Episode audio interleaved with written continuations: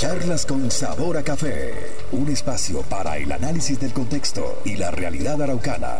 La opinión, análisis, crítica y debate con los protagonistas del panorama regional, nacional e internacional. Lo único que ha servido es para llenarse la barriga. Que Arauca ha sido abandonada desde hace muchos años. Estamos absolutamente divididos y diezmados aquí. Charlas con sabor a café. Más allá de la noticia. Charlas con sabor a café. Charlas con sabor a café. Bienvenidos.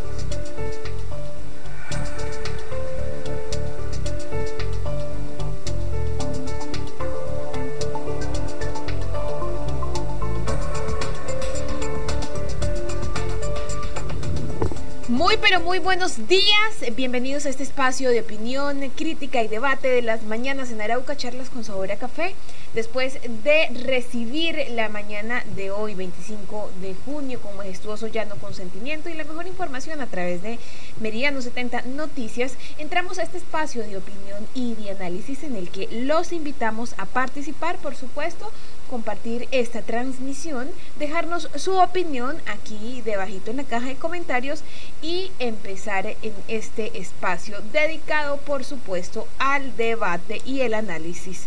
Sin más preámbulos, nos vamos con todos los hechos que han acontecido en el mundo un 25 de junio. En charlas con sabor a café, la efemérides del día.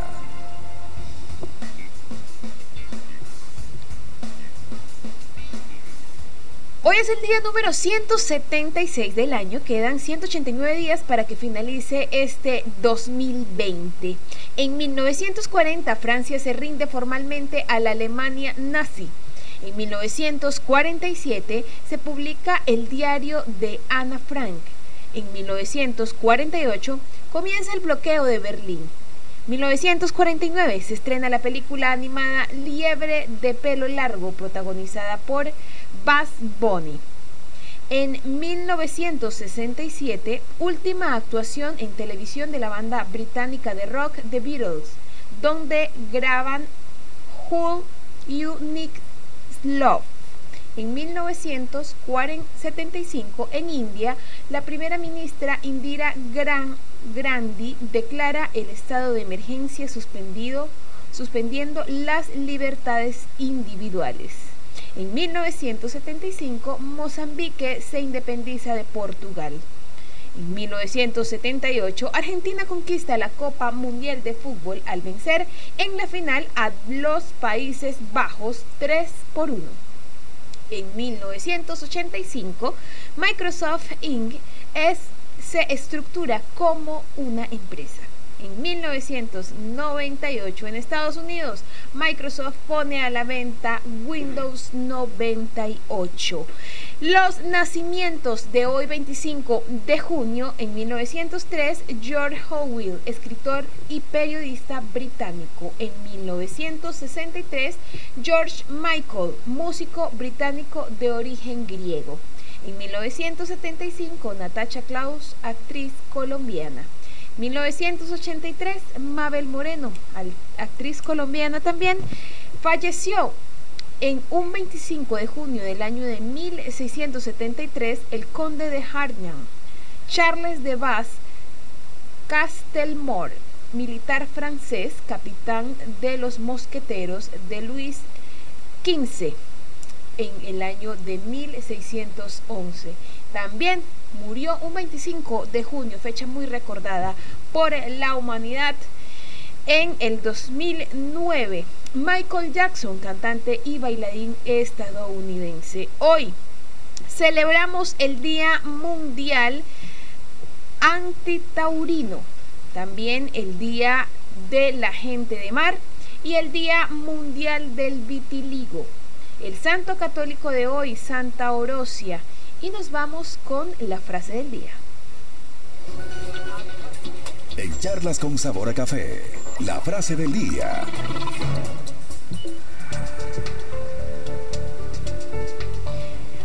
Lo importante no es mantenerse vivo, sino mantenerse humano. Lo importante no es mantenerse vivo, sino mantenerse humano. Esto lo dijo George Orwell, escritor escritor y periodista británico. Con esta frase del día a cargo del señor Orwell, vamos a dar comienzo a este programa de charlas con sabor a café.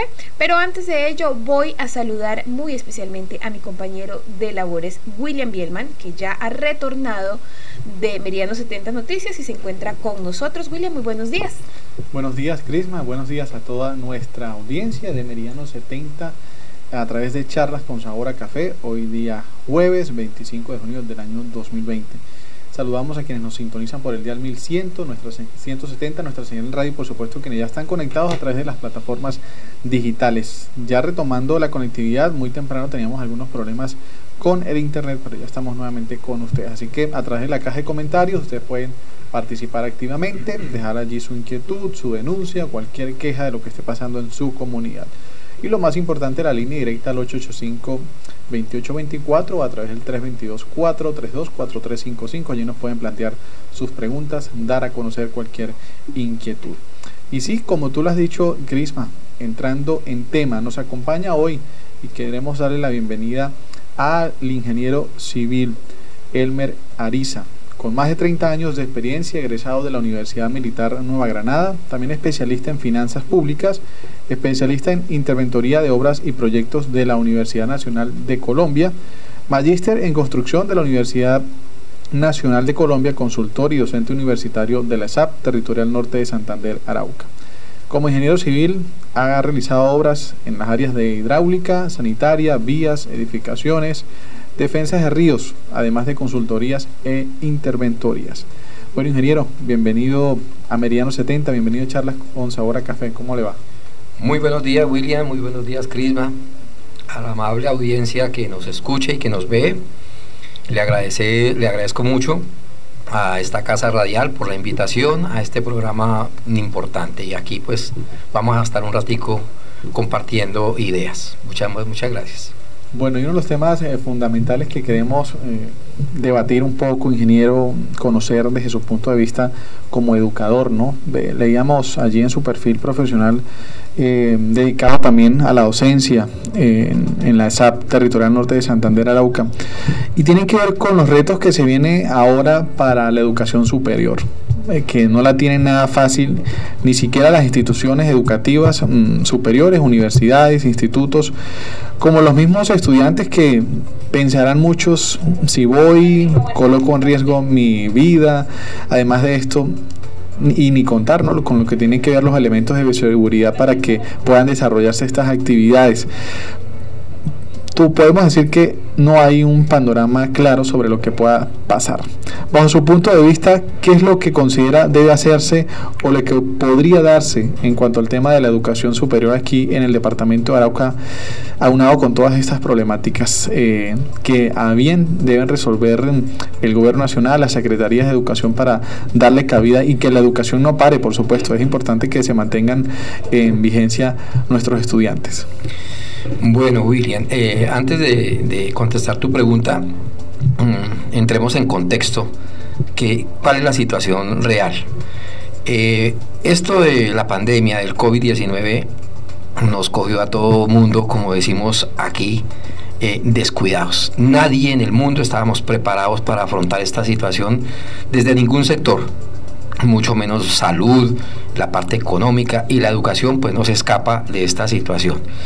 Por lo tanto, eh, eh, nos vemos afectados mm, muchísimo por esta situación, pero también hay que ver que la educación superior aquí en Arauca, además de que significativamente su participación es baja, Fíjese, William, que revisando las estadísticas, eh, no alcanzamos ni siquiera al 9% de los egresados eh, que lleguen a, matricularse en la educación superior. Luego, muy baja. Fuera de eso, tenemos eh, sistemas educativos de, educación superior. No alcanzamos ni siquiera 10 universidades acá, pero eh, presencialmente, presencialmente no contamos sino con tres, la Universidad Nacional, la ESAP, la UCC, de resto son todas a distancia, ¿sí? Y unido a eso se nos viene este problema tan grande, tan grave, en donde mm, lo que se hizo ahorita fue una improvisación. Una improvisación porque ninguna universidad estaba preparada aquí en Arauca para afrontar esa crisis.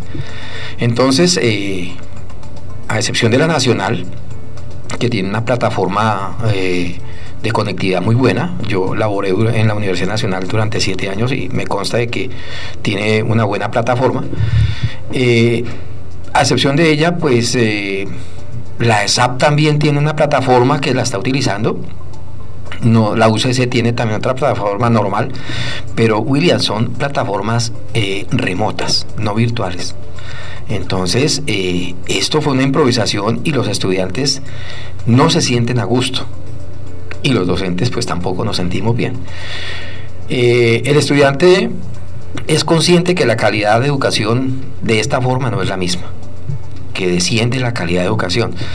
Por lo tanto, lo que se avecina ahorita es una deserción del estudiante de, ir a la universidad por varios factores. Primero, por ejemplo, aquí en la Universidad Nacional, eh, los estudiantes vienen de otras partes. Y como está prohibido la movilidad, pues lo más seguro es que no puedan venir. Segundo, la parte económica. Con esta situación, todo el aspecto económico, el empleo bajó, eh, subió, etcétera, etcétera. Eh, los padres de familia no tienen para cubrir los gastos de matrícula de sus hijos. Y tercero, los que son conscientes de que la calidad remota no es la mejor. Entonces dice, bueno, yo pago X millones de pesos por mi semestre para sentarme frente a un computador a oír a un profesor y no entenderle nada. Yo más bien cancelo mi semestre y espero a que esto pase. Entonces, eso va a hacer de que la educación eh, en Arauca sea un poquito complicada, va a haber mucha deserción, pero también, William, hay que analizar una cosa, no entiendo el afán del gobierno nacional por aperturar las clases anoche yo veía un programa en los noticieros donde ya están preparadas las universidades con sus plataformas y todo, y, pero ninguna va a ser presencial. Hablan de semipresencial, pero solamente van a las universidades eh, los estudiantes que tengan que hacer prácticas, laboratorios, ensayos, etcétera, los demás en casita. Entonces, eh, no estamos preparados, William, para tal efecto. Entonces, no sé el gobierno eh, nacional qué tendrá pensado, pero aquí hay algo muy importante. Si se inclinan por esa apertura, va a haber muchas fallas y es desde el punto de vista de conectividad. Colombia no alcanza al 43% de conectividad a nivel nacional. Arauca, pues no se escapa de esa de esa estadística, nuestra conectividad es malísima. Fíjese que en esta época de invierno nosotros estamos en internet los niños de los, de los, de, los colegios, de las escuelas, están conectados por ahí con su... Y se les fuera el internet y ahí está ahí hubo la clase. Lo mismo nosotros. Yo, por ejemplo, hace dos meses dicté un módulo eh, vía remota y imagínense con chicos de TAME y por la noche cuando llovía hasta ahí llegó se paraba la clase porque no, la, conectividad es muy mal. Entonces, no Eh, el panorama no muy bueno, William. Entonces, vamos a ver qué directrices dan las universidades. Por lo pronto, continúa la, la virtualidad que llaman ellos, pero que no es virtualidad. Es una enseñanza remota. ¿Ves? Bueno, la situación es, es, bastante compleja, ingeniero, y también varía, por ejemplo, en distintas ciencias, en distintas profesiones. Pienso yo que cómo puede llevarse a cabo, por ejemplo, eh, una clase de medicina, de determinadas ciencias que necesitan obligatoriamente la práctica y que necesitan también de los laboratorios, de la infraestructura que tienen las universidades, y más aún cuando se deben pagar grandes, pero grandes cantidades de dinero por, por un semestre. Esto casi que obliga a las mismas universidades a cancelar esos programas que vinculan obligatoriamente la práctica, porque cómo, cómo se puede llevar a cabo a través de la distancia esas, esas, em, eh, esas carreras. Sí, Crisma, eso, eso, es, eso es una cosa muy delicada y preocupante. Eh, tú lo acabas de decir, esas, esas, eh, esas carreras que eh, necesariamente se necesita de la práctica, pues yo lo veo muy complicado. Por ejemplo, lo que tú acabas de decir, la medicina. la misma ingeniería civil, las ingenierías, como un estudiante de ingeniería que tiene que ver cinco cálculos, o es decir, matemáticas, remotamente, ¿cómo lo va a entender? Yo soy docente en la SAP y dicto varias, en varias áreas y me ha tocado las matemáticas. Y, créame, Crisma y William, que no, no fue nada fácil, eso le toca a uno ser recursivo.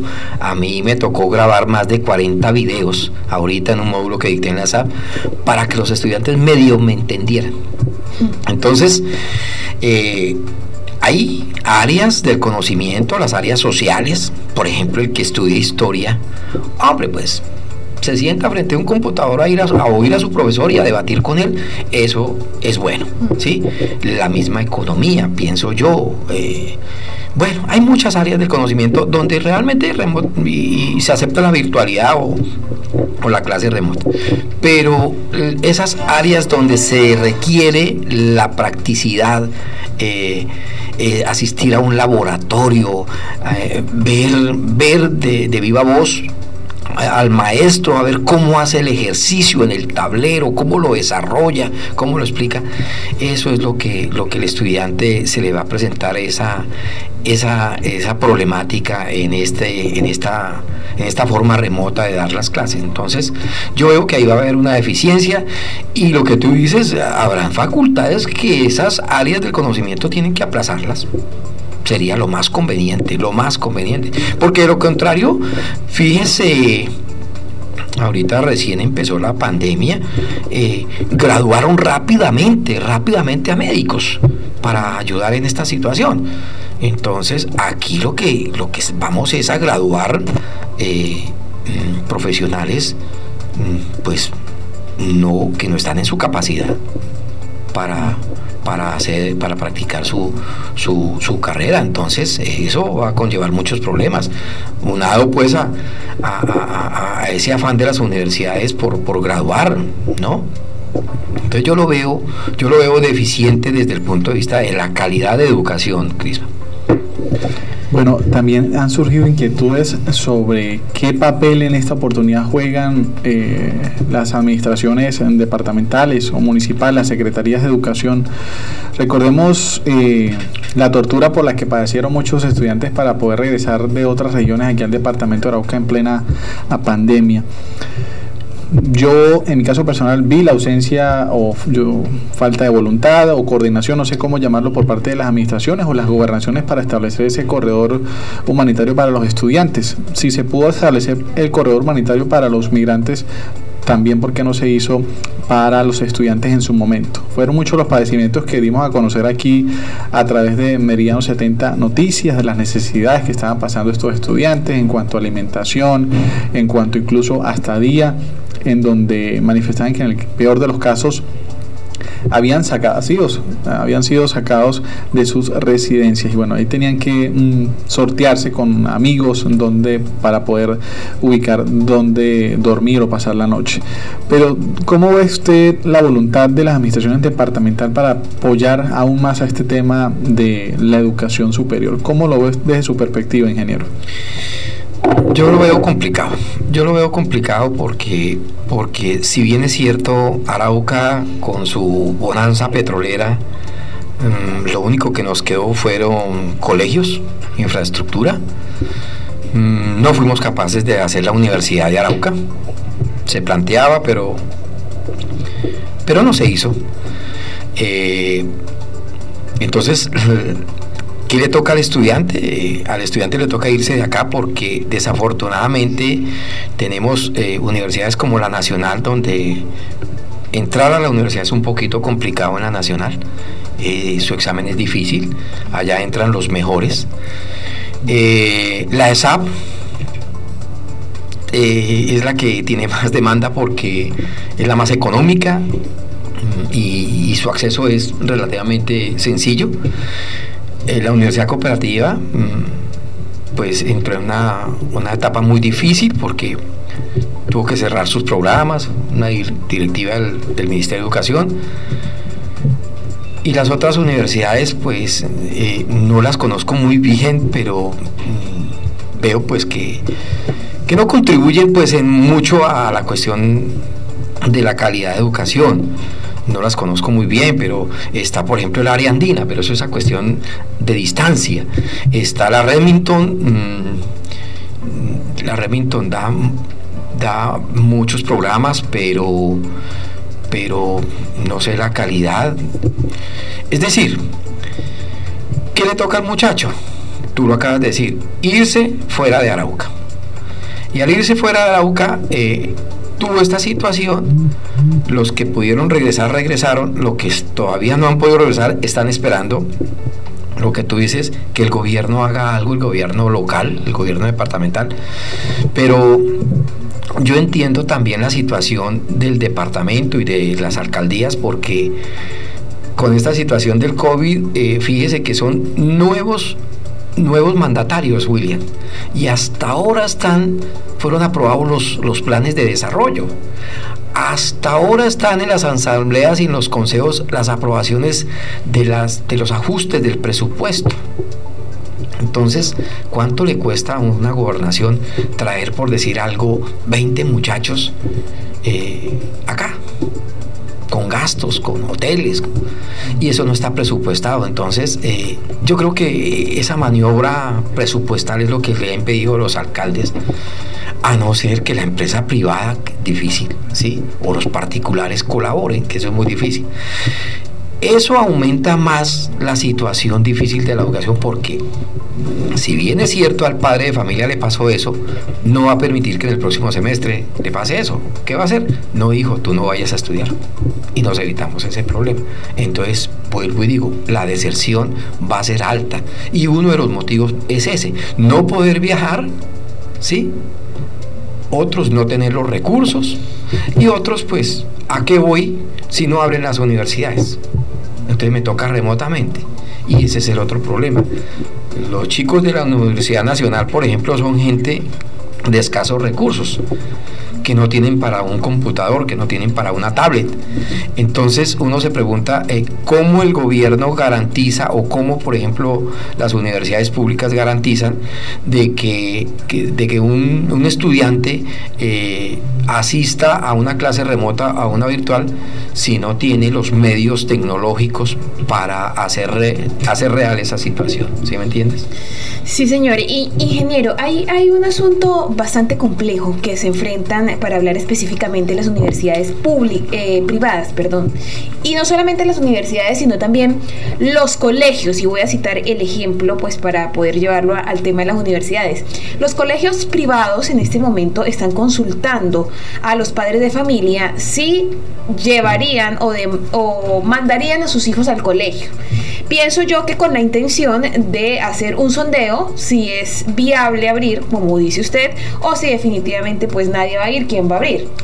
Creo que es la misma circunstancia a la que se ven enfrentados los, eh, digamos que los rectores de las universidades privadas o cómo es el manejo entre universidad pública y universidad privada, porque además de todo, la pública, con un solo estudiante que no puede acceder a, las clases virtuales, se cae todo tengo entendido. Es decir, todos los estudiantes deben estar en las mismas circunstancias, si no, no se pueden llevar a cabo los procesos. Bueno, sí, realmente de lo público y lo privado se diferencia, pero en esta coyuntura, Crisma, eh, eh, el rector de la educación es el Ministerio de Educación. Sí, aquí, aquí ya no hay diferencia entre lo público y lo privado, porque el que da, las directrices de lo que se va a hacer es el Ministerio de Educación. Y yo en varias ocasiones he oído a la ministra y, y vuelvo y repito, el gobierno tiene ese afán de aperturar, de aperturar todos los sectores, dentro de esos la educación. La ministra le queda muy fácil decir, sí, los colegios regresan a clase las escuelas, los colegios privados y públicos. Y entonces lo que tú dices, viene porque, porque ya hay una participación, ¿cierto? Y se debe tener en cuenta el concepto de los padres de familia, el concepto de los estudiantes y el concepto de los docentes. Y déjeme decirle que no veo claro que los tres estén Con a- intenciones de con las intenciones de, de decir yo envío a mis hijos y del profesor decir sí, yo voy a ir a dictar clase. Entonces, la única que yo veo que tiene ese deseo de, de que todos vuelvan a clase es la ministra. ¿sí? Lo dice con una seguridad, pero ahí viene el problema, Crisma, y es que mm, tanto los colegios como las universidades, y no digo todas, pero la gran mayoría no están preparados para los sistemas de bioseguridad, ¿cierto?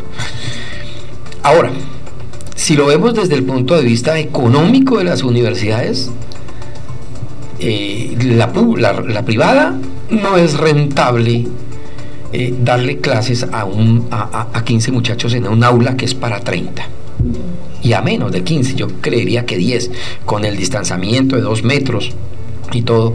Entonces, eh, eh, el privado dice, pero ¿cómo? ¿Cómo voy a hacer yo para dictarle a 15 muchachos una clase y a los otros 15 otra con el mismo profesor? El profesor va a pedir aumento de sueldo o tiene que conseguir otro docente. ¿Qué pasa con la pública? Lo que tú dices, la pública o van todos, ¿sí? Y al No. profesor le van a decir, bueno, usted tiene que dictar su clase a todos los estudiantes. Pero el, docente va a decir, bueno, pero ¿y cómo lo voy a hacer? Si son 30 chicos en dos grupos de, de 15, y entonces me voy a, a esforzar más. Ahí va a haber un problema también. Entonces, esa directriz yo creo que es, que es equivocada del Ministerio de Educación, es un poquito equivocada. Yo pasaría a pensar que si se diera una directriz, bueno, los colegios y universidades continúan como están, ¿sí? Y soportar la deserción, soportarla, y esperar que el pico de esta bendita pandemia pase y entonces la situación se mejoraría el año entrante. Pero oímos también al presidente de que esto continúa el año entrante.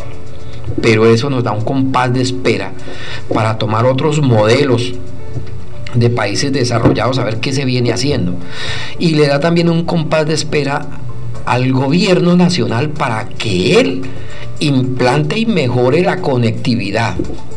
Porque es que todo depende de la conectividad, Crisma. Sin conectividad no podemos seguir así, a un buen ritmo. Y le da un compás de espera a los colegios para que se preparen y para que hagan bien una programación de sus clases, cómo lo van a hacer.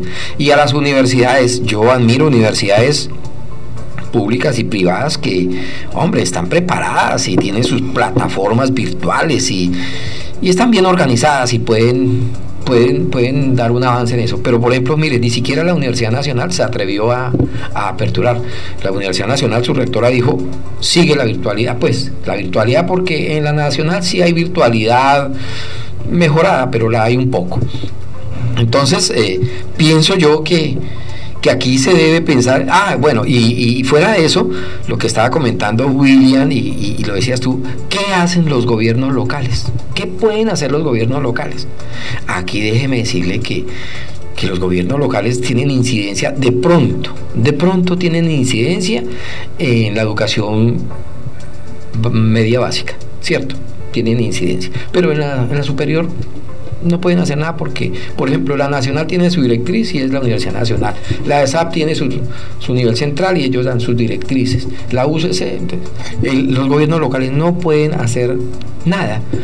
Nada, decir no, aperturamos o no aperturamos. Tienen que pues eh, guiarse a las directrices que dé el Ministerio de Educación.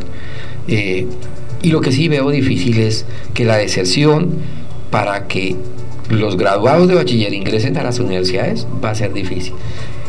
El año pasado se graduaron CRISPA casi eh, 3.400 bachilleres, de los cuales solamente el 8.8% ingresaron a las universidades Sin pandemia. sin pandemia. Entonces, imagínate ese 8% ese que, que se convertirá ahorita con esta situación. Yo creo que va a haber una excepción. No, no van a haber muchos matriculados. Yo, por ejemplo, eh, sigo mucho lo de la Universidad Nacional. La Universidad Nacional tiene un programa que se llama PEAMA, donde los chicos ingresan de varias regiones de, de- de- aquí de la Orinoquía, vienen, hacen primero, segundo semestre y se van a otras sedes andinas a otras sedes presenciales. Entonces, empezando por, por el examen, no lo pueden hacer, lo tienen que hacer virtual. Eso es medio complicado. Y para venir a, aquí a Arauca, ya este semestre no vienen, el segundo semestre ya no, no, asisten. No sé cómo estarán haciendo. Entonces, eh, el panorama es muy incierto en cuanto a la educación superior, pero yo lo veo también complicado en la primaria y en la secundaria. Porque lo que tú dices, si se le pregunta, ¿cómo pretende la ministra que un niño de 8 añitos, de 10 añitos, eh, se ponga el tapabocas y tenga conciencia de que tiene que tener a su compañerito a dos metros de distancia. ¿Cierto? Entonces, eh, los padres de familia no van a permitir que sus hijos se expongan a la pandemia. Los docentes, sí, también van a decir lo mismo. Los directivos, unos están a favor, otros en. Aquí, por ejemplo, FECODE ha dicho, no, no, no, no aperturar, no, no, aperturar la, educación primaria y, la básica secundaria. Entonces, difícil la situación, Bastante compleja y muy preocupante, eh, no solamente... Ah, tenemos una llamada al aire. Muy buenos días, bienvenido a Charlas con Sabor a Café, ¿con quién tenemos el gusto?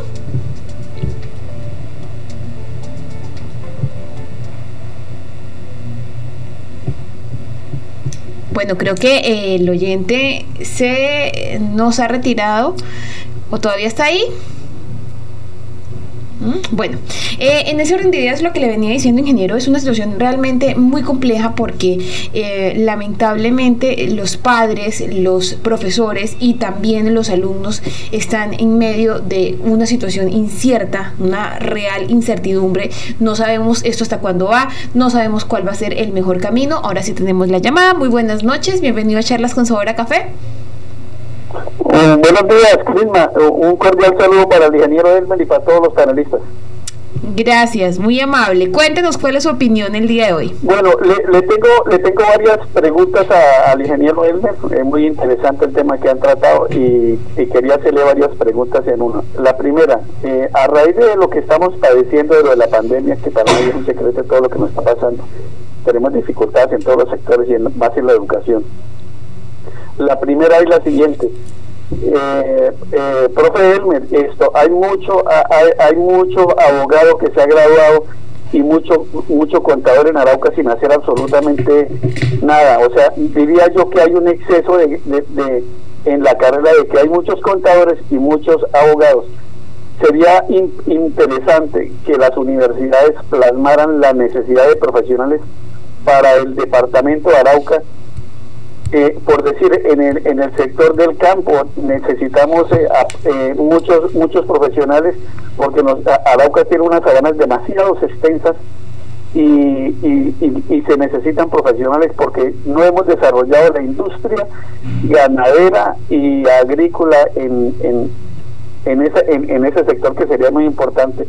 Y, y lo otro es que todos esos profesionales que hay sin hacer nada deberían desplazarse hacia la parte de la docencia de, los profesores porque ya aquí hay ya hay mucho profesor que excede una edad avanzada y ya están no sin, sin, necesidad de estigmatizarlos pero sí ya hay profesores en este momento que no entienden que no, no saben de manejar de computadores y en este momento hay profesores que no han podido darle clase a sus alumnos debido a que no saben manejar un computador.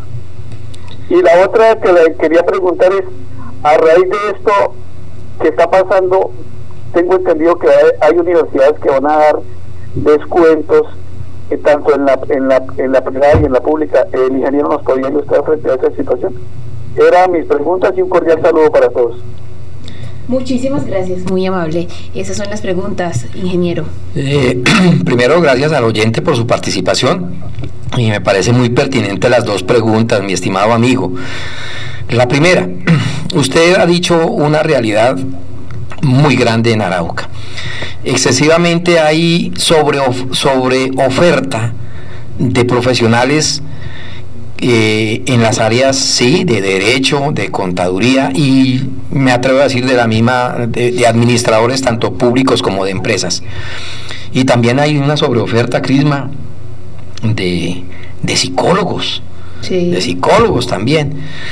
Y entonces, mi estimado amigo, sí, eh, se ha planteado la necesidad de que las universidades que hay, a excepción de la, de la nacional, hombre, pues eh, replanteen eh, traer otros programas que estén, eh, que estén indicados para lo que somos nosotros, para la vocación llanera, para nuestra vocación del llano, y es que tenga que ver con el agro, con la ganadería, traer, por ejemplo, la veterinaria, traer, traer la- las, las ciencias del agro.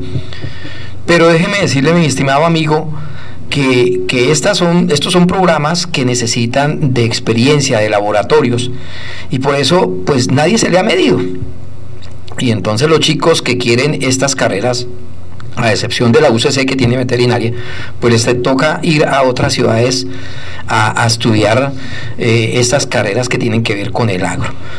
Por eso, la gran idea que nunca se llevó a cabo de, de- de crear la Universidad de Arauca con tanto dinero que tuvimos de regalías, eh, yo en mi trabajo de maestría averigüé y, soy consciente y soy testigo de la bonanza petrolera que transcurrió en Arauca muchos billones, billones de, de pesos y ningún gobernante ni nadie, ningún líder propuso la creación de la Universidad de Arauca eh, departamento que se respete tiene su universidad. La Universidad del Atlántico, Universidad del Valle, la Universidad de Antioquia, la Universidad Norte de Santander.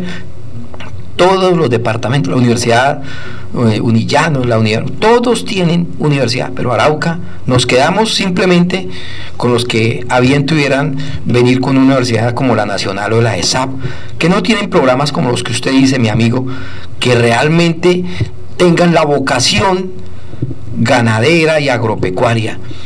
Y, los programas, eh, los planes de desarrollo en sus líneas dicen que eh, la única salida que tiene Arauca es la agroindustria. Pero ¿dónde están nuestros profesionales si no los estamos formando? ¿Dónde está el ingeniero agrónomo? ¿Dónde está el zootecnista? ¿Dónde está el veterinario? No los estamos formando acá, los estamos formando en otro lado. Y entonces eh, veo con dificultad eso y, usted tiene todas las razones en ese sentido. Ahora bien, con respecto a lo de los docentes, a que esos profesionales se deben capacitar para reemplazarnos, y digo yo porque yo también ya estoy, pues no en uso de buen retiro, todavía doy mucho más, pero sí, hay muchos profesores de edad que esto de la pandemia eh, los ha hecho a que tienen que eh, actualizarse con las TICs y para ellos les ha sido difícil. Para ellos les ha sido difícil, por lo tanto, no han podido dictar su clase y si la dictan, la dictan en una forma que no es con mucha eficiencia, sino con mucha dificultad. Entonces, eh, en ese orden de ideas, sí es cierto, hay que hacer un llamado a los profesionales, a los que tengan vocación de la docencia, que se preparen, que se especialicen para dar clases y para que reemplacen, nos reemplacen a nosotros en un futuro muy cercano para que, para que puedan dictar clases y que sean de aquí, de Arauca. ¿sí? Yo siempre he dicho, Arauca tiene muchísima, muchísima calidad eh, humana eh, y técnica para nosotros hacer eh, de la docencia algo muy, muy, muy bueno. La Universidad Nacional graduó el año pasado, Crisma, el año antepasado graduó una corte de magíster en ciencias exactas. Eso fue un convenio de la Universidad Nacional con la gobernación de Arauca. Eh, la mayoría de esos docentes eran, eran del sector público. Hombre, eh, qué bueno sería que volviera la Universidad Nacional a traer un- otra, otra maestría en eso para capacitar a nuestros docentes ¿sí? Y, y- y que, que se vuelvan docentes tanto de, la básica secundaria como de, las, de la universitaria. Entonces, eh, mi estimado amigo, yo creo que eh, son unas preguntas que le dan a los oyentes claridad con respecto a la situación. Tenemos una sobreoferta de profesionales, Crisma, eso es muy cierto. Sí, eh, muy buena la apreciación de, de, nuestro seguidor y hablando de eso, pues voy a saludar rápidamente a las personas que nos han dejado su mensaje desde tempranas horas cuando comenzó esto.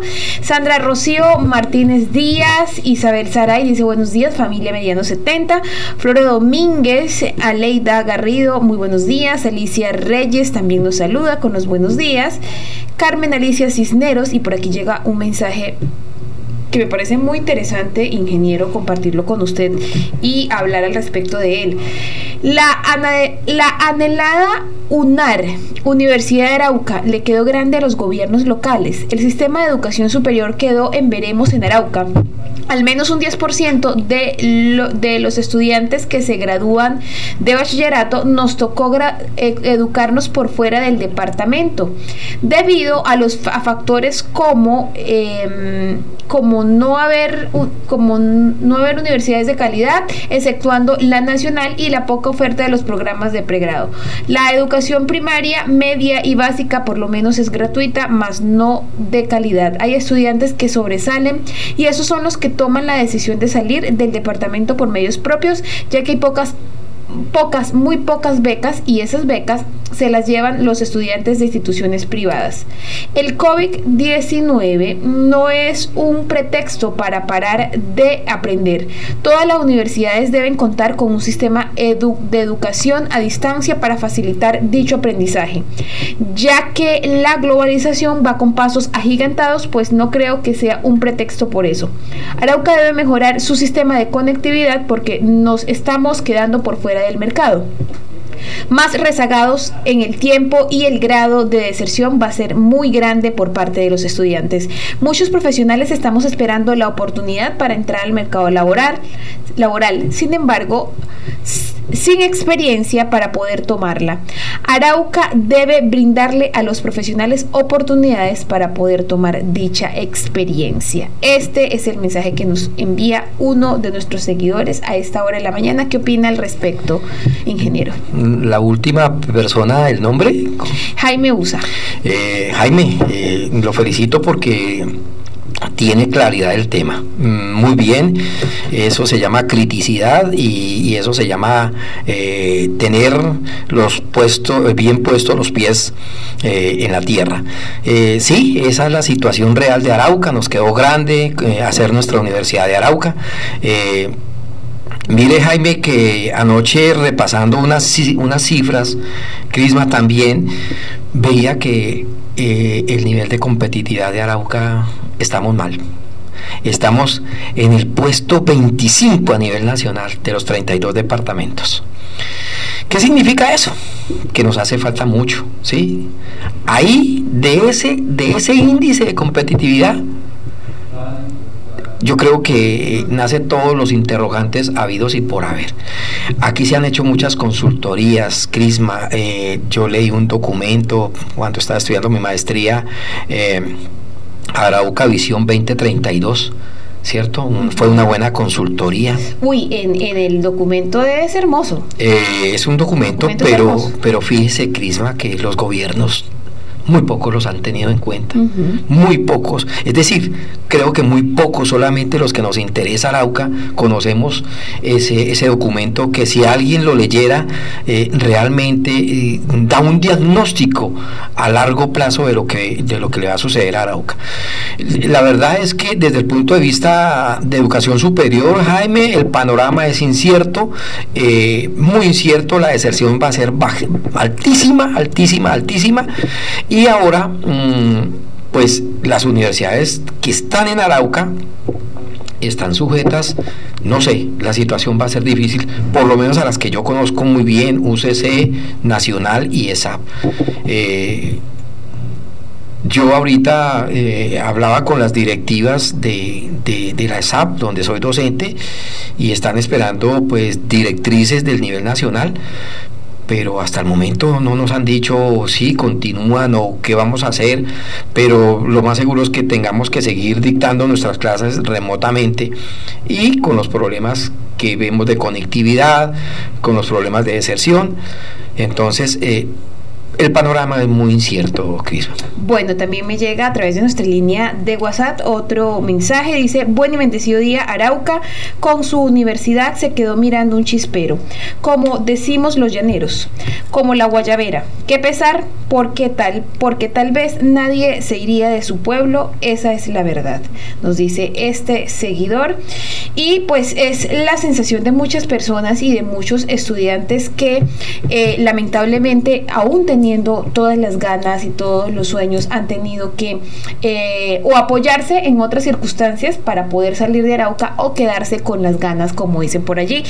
Este es el común denominador y más ahora, retomando el tema del COVID-19, pues se va a hacer mucho más difícil si no empezamos a implementar grandes estrategias que motiven y cambien, eh, motiven el cambio que va a sufrir el mundo. Aquí siempre hemos dicho, ingeniero, que además de, formular eh, condiciones, normas, decretos para establecer qué es lo que se debe y lo que no se debe hacer, junto a ello deben existir estrategias y no solamente desde el punto de vista del cuidado para evitar eh, la propagación de la pandemia, sino también estrategias para el tema de educación, estrategias para el tema de economía, estrategias para el tema social, que también se ve muy afectado, el tema psicológico.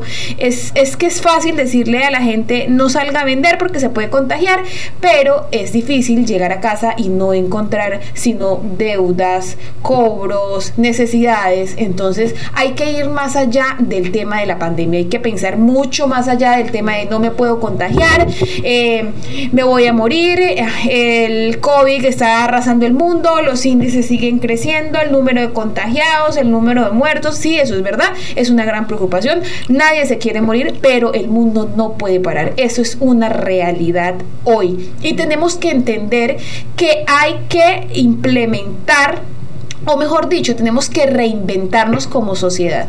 Los medios de comunicación, por ejemplo, hemos tenido que hacerlo también. Y gracias a Dios, eh, nosotros, Meridiano 70, ya tenía la delantera desde hace rato, pues con una proyección orientada a lo que el mundo va marcando, ingeniero. Y efectivamente el mundo marca que estamos en la era digital y que todo tiene que moverse a través de esto que estamos haciendo hoy usted y yo. Y es eh, llegarle a la gente a través de su celular, a a través de su computadora, a través de las redes sociales y nos ha permitido poder seguir mandando el mensaje sin parar. No hemos parado ni un solo día.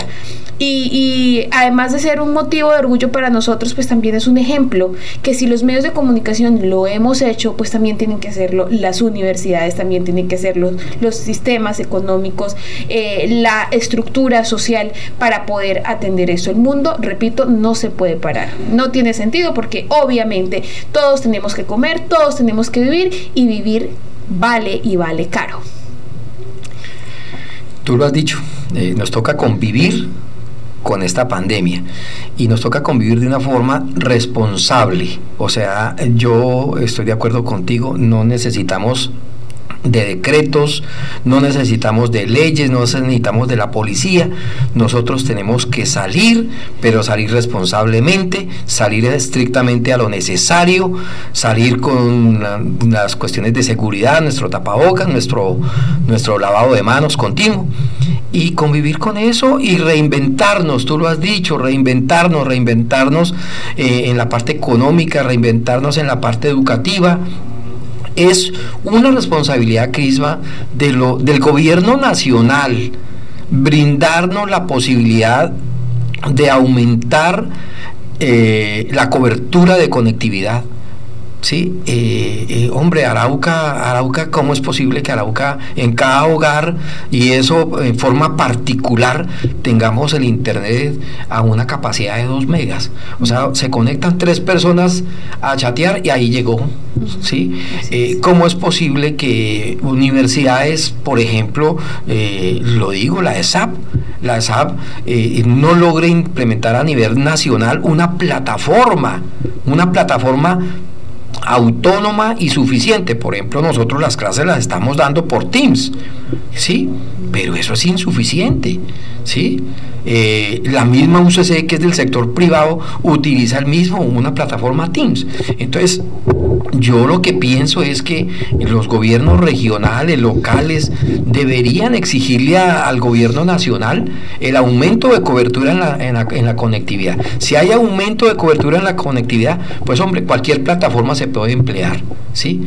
Y hacer de, la, de las clases remotas, hacerlas por lo menos un poco iniciar la virtualidad, ¿sí? Y estar al día con las TICs. A, mis colegas docentes, tanto de básica primaria, básica secundaria y, universitarios, los invito a que día a día también nos actualicemos en las TICs, ¿cierto? Y, nos preparemos, porque esto es un reto y esto continúa, esto continúa. Es un reto y eso, esto continúa. Me gusta esa frase. Ingeniero, muchísimas gracias por acompañarnos en esta mañana charlas con sabor a café y regalarnos su opinión de un tema tan importante que sabemos que tiene a los hogares araucanos muy preocupados y también a todos esos eh, profesores a los que aprovecho en este espacio le envío un caluroso saludo. No ha sido fácil el tema de las clases virtuales para los profesores es realmente traumático, así como también lo es para los niños y los padres de familia que han tenido que convertirse profesores en casa. Sin embargo, pues seguimos nosotros hablando al respecto. Estas charlas se hacen para generar ideas, ideas que deben plasmarse en medio de esta sociedad, porque la gran conclusión, como lo dijo el ingeniero, y pues lo repito, es que tenemos que activarnos, tenemos que sacudirnos, obviamente tener todos los cuidados pertinentes, pero continuar. El mundo no puede parar, ingeniero. Muchísimas gracias.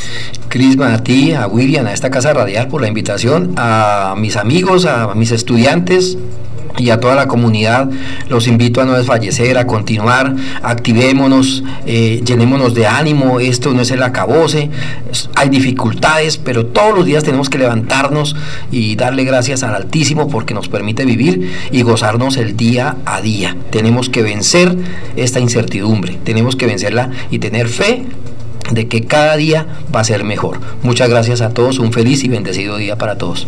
Bueno, muchísimas gracias, ingeniero eh, Elmer Ariza. Gracias también a todas las personas que estuvieron conectadas en esta hora de charlas con Sabor a Café, a los que nos dejaron su opinión, los que compartieron esta transmisión, a nuestro oyente que también muy amablemente llamó a dar su opinión al respecto. Esta es la idea de este programa, que podamos interactuar, que podemos mantener una comunicación fluida con las comunidades, con la gente, para que ustedes a través de su opinión manifiesten cómo se encuentra nuestra sociedad, qué es, cuál es el sentimiento de la comunidad. Muchísimas gracias.